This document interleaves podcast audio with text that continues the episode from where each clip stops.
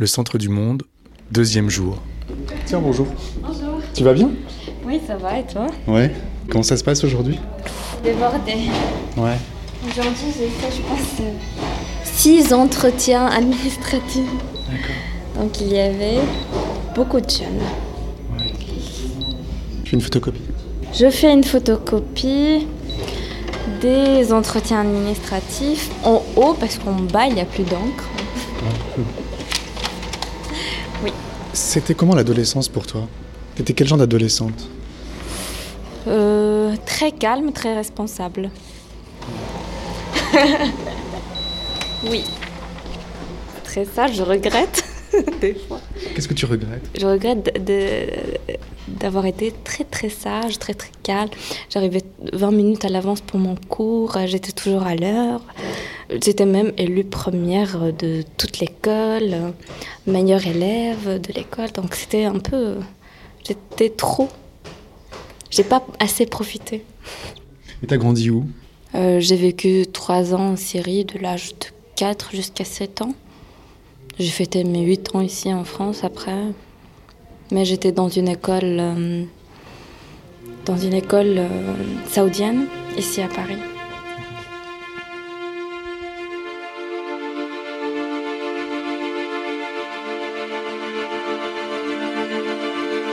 Du pain, je voulais du pain pour manger, s'il vous plaît. Je suis pas sûr qu'il La plus pain Ouais, j'ai tellement faim. Désolé. Il y a le repas à midi bientôt. Toi, tu t'appelles Jérémy. Oui, tout à fait. Et c'est quoi ton rôle ici? Moi, je suis présent sur le centre dans, dans ce que j'appellerais le quotidien, c'est-à-dire dans, dans l'accueil des jeunes, essayer de les mettre en, à l'aise dans le lieu, qu'ils puissent euh, avoir confiance quand ils arrivent dans un lieu, ce qui n'est pas évident quand ils sont à Paris et que je pense qu'à partir d'un moment, ils savent plus à qui vraiment faire confiance. Et du coup, voilà, moi, c'est aussi leur expliquer le fonctionnement du centre, euh, euh, échanger avec eux, essayer de comprendre leur situation, de voir s'ils ont envie d'en parler, parce que des fois, ça fait du bien d'en parler, des fois, ils sont pas forcément prêts. Et puis, euh, seulement, moi, je considère que mon métier, c'est principalement de, de donner de l'attention. On se rend vite compte qu'ils en manquent totalement. Et que ça peut faire très très longtemps qu'il n'y a pas une personne qui les ont écoutés et regardés droit dans les yeux, ne serait-ce que 5 minutes. T'as quel âge? J'ai 24 ans. Euh, je crois qu'on me dit que je suis plutôt un- j'ai plutôt un caractère euh, calme et posé. Après, euh, sûrement parfois impulsif à des moments. Je donne peut-être un peu trop de, de moi dans certaines situations. Est-ce que tu peux te décrire physiquement? Euh, petit, tassé, Euh, des cheveux mi-longs, un grand nez, un peu de barbe rousse. Et toujours un bonnet sur la tête. Et toujours un bonnet sur la tête. C'est une protection euh, du monde extérieur. T'as aussi une boucle d'oreille et une araignée euh, tatouée sur le bras.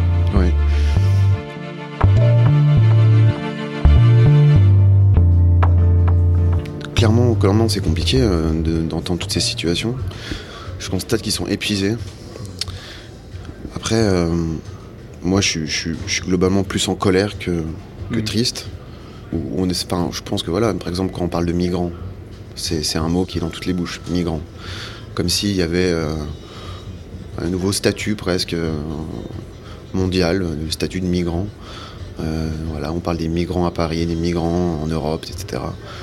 C'est euh, c'est tellement euh, généralisé, c'est tellement déshumanisé aussi, parce que voilà, c'est bah là, c'est pas des migrants qu'on a, c'est des enfants. C'est des enfants qui sont à la rue ici, par exemple. C'est pas des migrants, c'est des enfants en situation de rue à Paris. Voilà. Après, euh, moi, je les vois tous comme des révolutionnaires. C'est des guerriers quand même, les gars. C'est quand même des gars qui ont, réussi à, prendre leur, courage à deux mains pour quitter toute une vie, toute la sérénité d'une d'une vie familiale, d'une ou pas d'une sérénité, mais et qui ont été prêts à, à surmonter euh, tous les obstacles et toutes les souffrances et toutes les, les violences et les barbaries du monde pour arriver jusqu'ici. Je trouve qu'il y a un aspect révolutionnaire là-dedans. Et rien que pour ça, j'ai énormément de respect pour eux. Ils m'apportent beaucoup. Il t'enseigne quelque chose en fait. Ouais, ils m'enseignent beaucoup.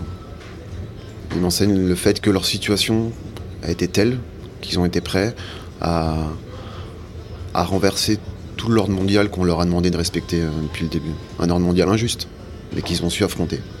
Après, on peut en avoir peur, ou alors on peut dire, euh, ouais, ça peut fonctionner. Ça peut fonctionner, ça peut même nous apporter beaucoup. Je pense qu'on le voit quand on, quand on discute avec ces jeunes, qu'on on se, se sent grandir. Moi, je le sens en tout cas.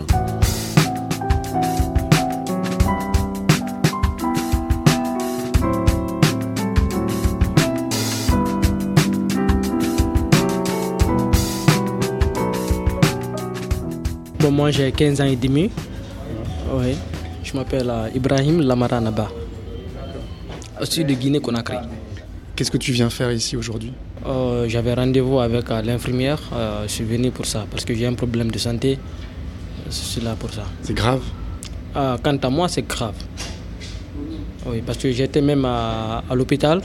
Ils m'ont fait des examens et puis. euh, mais jusqu'à présent, j'ai mal.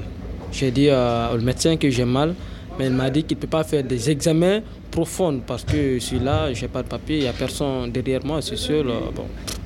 Mais jusqu'à présent, quand même, j'ai mal. J'ai des maux de ventre. Quand, quand ça, ça me commence à faire du mal, je peux rester deux jours sans bouger, sans parler. Je suis là. Donc si je n'ai pas quelqu'un à côté qui va m'aider, je, je suis, je suis là-bas comme ça. Ouais. Est-ce que tu peux te décrire?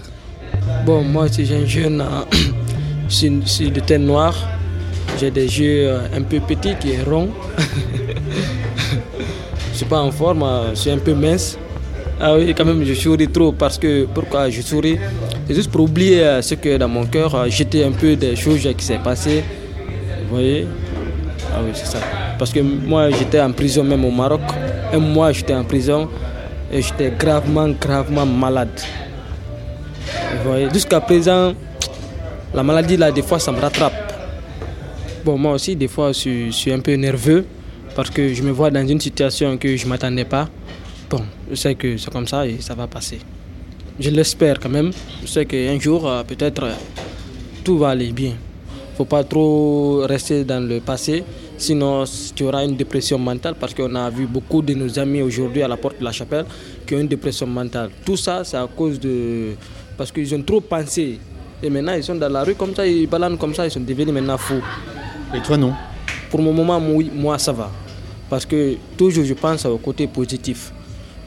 Toujours, je, force à oublier le passé. Je force à oublier le passé. Mais ça vient quand même tous les jours. De pas, de, comme hier, toute la nuit, je n'ai pas pu dormir parce que je pensais seulement comment je serai qui demain pour mon avenir. Je suis là, je fais rien. Je dors dans les rues avec toutes ces neiges-là. Et puis, j'ai un problème de santé. J'ai des soucis pour ça. Vous voyez, j'ai pas de père ni mère parce que j'ai perdu mon père avec ma maman. Si, les deux étaient en vie, je n'allais pas venir dans ce pays-là. Avec toute la souffrance que j'ai vécue sur la route, je n'allais pas avoir tout ça. Et suis en France, j'avais l'espoir que quand je viens en France, tout va aller bien. Et j'ai trouvé ça encore négatif. Donc il y a plein de choses dans ma tête. euh, Et puis, vous voyez Oui, mais tu me dis que tu te forces à oublier Oui, je parce que tu veux regarder l'avenir. Oui. C'est ça? Oui, j'essaie toujours de forcer euh, de ne pas penser au passé. Euh, par exemple, j'ai un document et quand je commence à penser, j'ai un petit livre, je, je- je lis pour oublier ce qui est passé. Tu lis? Oui, je lis pour oublier euh, ce qui est passé. Il ne faut pas que je mette ça dans ma tête trop parce que je sais que quand je mets trop dans ma tête, ça, ça va jouer sur moi. Voyez Donc, euh, j'ai de. Il y a une dame, euh, une dame volontaire, Ethiopia 56, elle s'appelle Alice. C'est elle qui m'a donné ce livre. Parce qu'un jour, elle m'a trouvé. euh, J'étais assis à la porte de la chapelle, sous le pont. Je pleurais. Elle m'a demandé pourquoi tu pleures? Je dis, Ah, je pense trop. Elle m'a dit non, oublie, oublie, ça va passer. Et elle t'a donné un livre? Oui, je l'ai dit, euh, si elle a un, document, elle n'a qu'à me donner pour que je puisse lire. Parce que lorsque j'étais au pays, je lisais. Tu l'as avec toi ce livre? La- le livre que la dame m'a donné, j'ai ça en main ici. Voilà. Donc c'est quoi? Bon, c'est un livre euh, qui parle, c'est un livre des de, des mineurs qui, qui me fait un peu rire. Donc, euh, quand je lis, euh, j'ai le cœur ouvert. Qu'est-ce que ça raconte? Ça raconte euh, l'histoire euh, des jeunes, des jeunes qui jouent au, au rugby. C'est quoi?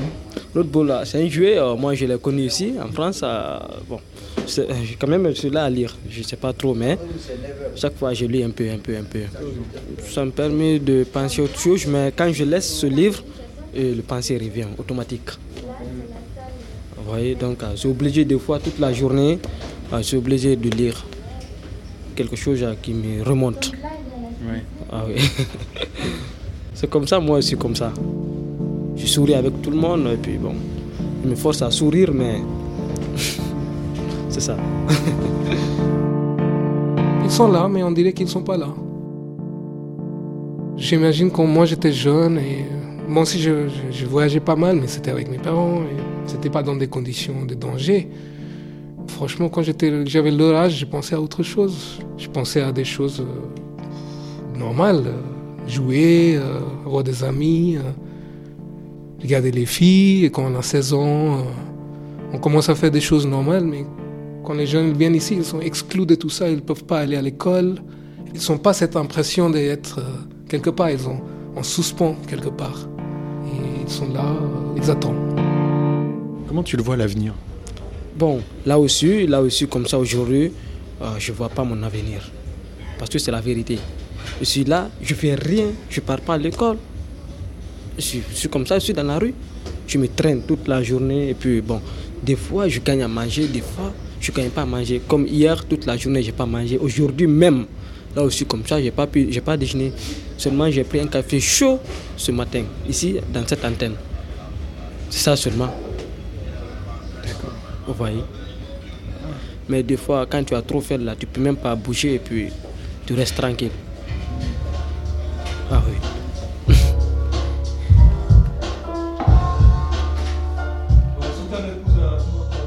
Jérémy, t'étais quel genre d'adolescent, toi? Euh, un adolescent qui avait pas mal d'amis, qui aimait faire la fête et qui était un peu renfermé aussi de temps en temps, souvent. Euh, pas beaucoup de confiance en l'adulte. Et euh, un peu paumé dans, dans la projection vers l'avenir. Euh, mais envie de faire des choses en tout cas. Envie de trouver, euh, envie de trouver un, un sens à, à, à ma place euh, dans ce bas monde. T'as grandi où? J'ai grandi en Savoie, dans un petit village, avec euh, des gens parfois euh, à la tendance plutôt raciste. Hein. On est en Savoie, dans la Savoie profonde, on peut en rencontrer beaucoup. Donc je crois que c'est aussi quelque chose qui, m'a vite interrogé, quoi, sur comment réagir par rapport à cette population? Paris, j'y ai débarqué il y a trois mois, j'y ai- j'y avais jamais mis les pieds. Donc c'est aussi une découverte, euh, c'est aussi un exil.